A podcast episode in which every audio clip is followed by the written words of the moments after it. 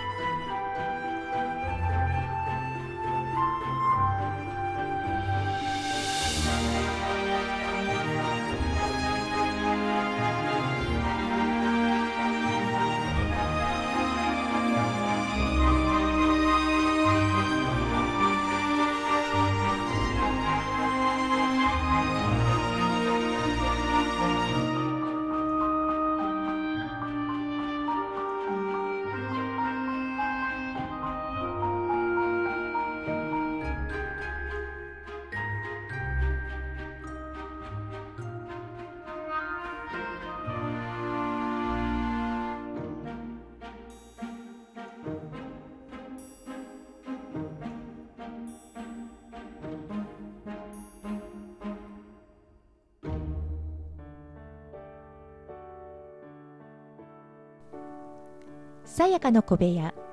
今回は愛知県にお住まいの特別養子縁組をされた里親未来さんをゲストにお迎えしてお話を伺います。未来さん今日はどうぞよろしくお願いします。はいよろしくお願いします。まず特別養子縁組について教えていただけますか？はいえっと特別養子縁組というのは生まれてすぐの0歳の赤ちゃんから6歳までの赤ちゃんと出会えるという制度のもとです。はい、はい、この制度は親の立場に立った制度なのか、はい、子供の立場に立った制度なのかどちらの立場に立った制度でしょうか、はい。えーね、あの意外と里親制度という名前のもとあの大人側親になる大人側の制度と思われがちなんですがあの子供側のあの児童福祉の中に入った制度のあのものです。はい、あのあくまでも大人ではなくて子供の幸せを願った制度として、えーと、もう30年ぐらいになるんですかね。前にあの制度があの成り立ちました。そうなんですね、はい、子供の立場に立った制度ということですね。はい、では未来さんの家族の構成を教えてください。はいえっ、と、主人と、えっ、と、高校1年、あ、高校3年生の男の子と、中学校1年生の女の子と、えー、小鳥が2羽おります。そうなんですね。はい、はい。えー、実際、未来さんが里親をしようと思ったきっかけは何ですか、はい、はい、きっかけですね。まあ、簡単に言えば、あの、もう赤ちゃんができなかったっていう、はい。部分にあのお答えするんですけど、えっ、ー、とまあもうちょっと奥を下げて話しますと、はい、えっ、と私自身あの知らない土地に結婚してあの足を下ろし腰を下ろしてましたのでその時にあのアルバイトには出たんですが、えー、それ以外にもあのすごく時間がまだまだ有り余ってたので、何か自分でもっとこう時間を使いたいというか、やれることをやってみたい。それがあの何って漠然とねしててあの何って自分でも分かってなかったんですけど、その中でえっ、ー、ととある日に福祉センターに自分で足をなんでか分かんないんですけど足を運んだんです、はい、でそこで、えっと、自分に何かやれることがないかなと思ってちょっとお伺いに来ましたということで職員さんが、えっとまあ、市内のえー、なんていうのかな、サポートしてほしい書類、うん、それが0歳からお年寄りまで、本当に様々なものなんですけど、えー、よ、よかったら、この中に何かしら、あの、やりたいものがあったら、あの申し出ていただければつなぎますということで、あのじ見させてもらったんです、その場で。で、その時に、えっ、ー、と、不思議なんですけど、本当に小学校低学年の、えーと、脳性麻痺の、えーと、りょうくんっていう子なんですけど、あのお風呂のお手伝い着脱をお手伝いしてほしいっていうあの内容の依頼がありまして、えー、で、まあ、脳性麻痺ということで障害があるという形は私も分かったんですけど、えー、で私自身専門的なそういう福祉のなんていうのかなあの資格があるとか全くなかったんですけど、とにかくなんだかこの子のお手伝いをしてみたいなと漠然と思って。そうだったんですね。そうなんです。もう運命感じるんですけど、でそのお話を本当に不思議ともうトントン拍子23日で行くことが決まりまして、はい、でまあ何日か行く中でえーと、とにかく可愛くて、りょうくん。が、でいつも終わるとまあ、お母さんも気を使われて、新婚さんなんだから早く返し返してね、あげなさいだとかって言って、言われるんだけど、私はそれでもまだ時間があったから、まだまだ、その、りょうくんと遊びたいなって思うところで、毎日ね、手伝わせていただいたんです。で、その中で、とある日に、お母さんがまた、あの、同じように、あの、新婚さんなんだから、あの、ね、そのうちすぐに赤ちゃんができたらお前のお手伝いなんかしてもらえないんだからって言って言ったことがあって、でその時にもう私もなんでかわかんないんだけどポンと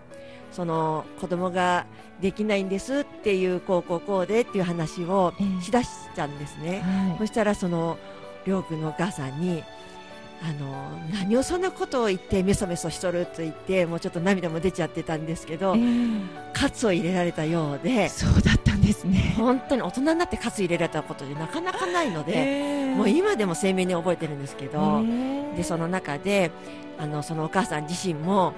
あの実際にそのりょうくんが生まれたのはもう十数年結婚してからだったそうで、あのいつできるかわからんからとかって言って、あのまあ、カツを入れられ、でその上、そのりょうくんが脳性麻痺というねあの個性があるんですけど、そのりょうくんがいるから幸せなんだって言った言葉に私自身ものすごい衝撃を受けまして、でまあその衝撃を受けた裏側を言うと、まあ自分自身がそのそのなんていうかなやっぱり障害を持った家族として毎日の生活って大変だろうなって、あのかわいそうと思ってあのお手伝いにね、あのやり始めたわけじゃないんだけど、きっとそういう気持ちがどっかにあって衝撃がすごくあったんだと思うんです、今思うと。うん、だけどそのお母さんがうんこの子がいるから幸せっていった部分にものすごく衝撃があって私もいつかもしお母さんになれるんであればこんなお母さん、うん、こんなことが言えるようなお母さんになってみたいって思ったのも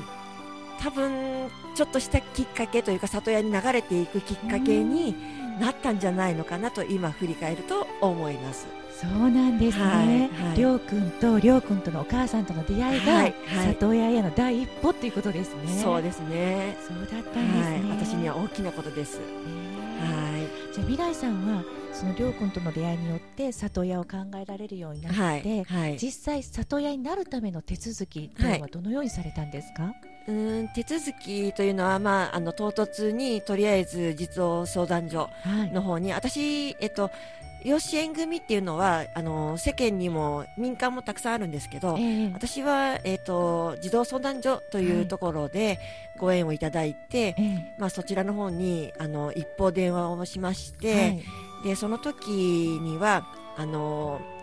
えーと、本当に簡単な里親の制度という説明を少し受けたことと、えー、あと、まあ、いろんな数々書類の提出はあったんですがその中に、えっと、健康診断夫婦ともに、はい、あの病院の方に行って、まあ、あの一通りの健康診断を受けてくるということと、えー、あと、まあ、家の中の、えー持っている財産というか、うん、そういったものを、まあ、全て細かく提示することとか、うん、あと相談所の職員さんの家庭訪問、えー、やっぱり人の命を託すわけだから、えー、その中で育つ環境、えー、うん、あの家の中の間取りというものを、はい、あの確認ということで家庭訪問というものがあったり、はい。まあ、そういった細かなところがあるのとあとですね、まあ親族ということで、えー、と双方夫婦ともに双方の3親等あたりまでの、はい、うんまあ、年齢職業だとか、まあ、分かりやすく言えば、あのまあ、借金のね、えー、そういった問題がないかとか、まあ、ちょっと犯罪に絡んだあ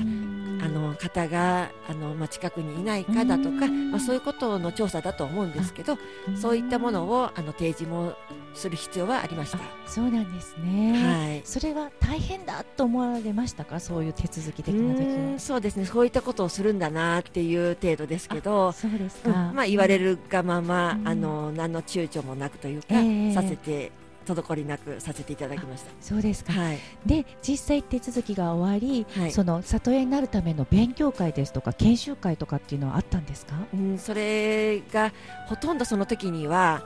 あのー、30分程度の本当に、えー、うんあるっていうほどじゃないようなもので、終わっちゃっていて、えー、で私自身本当は勉強したかったというか、えー、初めてやっぱり親になる、うん、っていうことだったので、えー、その時唐突にあの地域の保健センターの方に足を運びまして、私こうこうこうであの里親になる身なのであの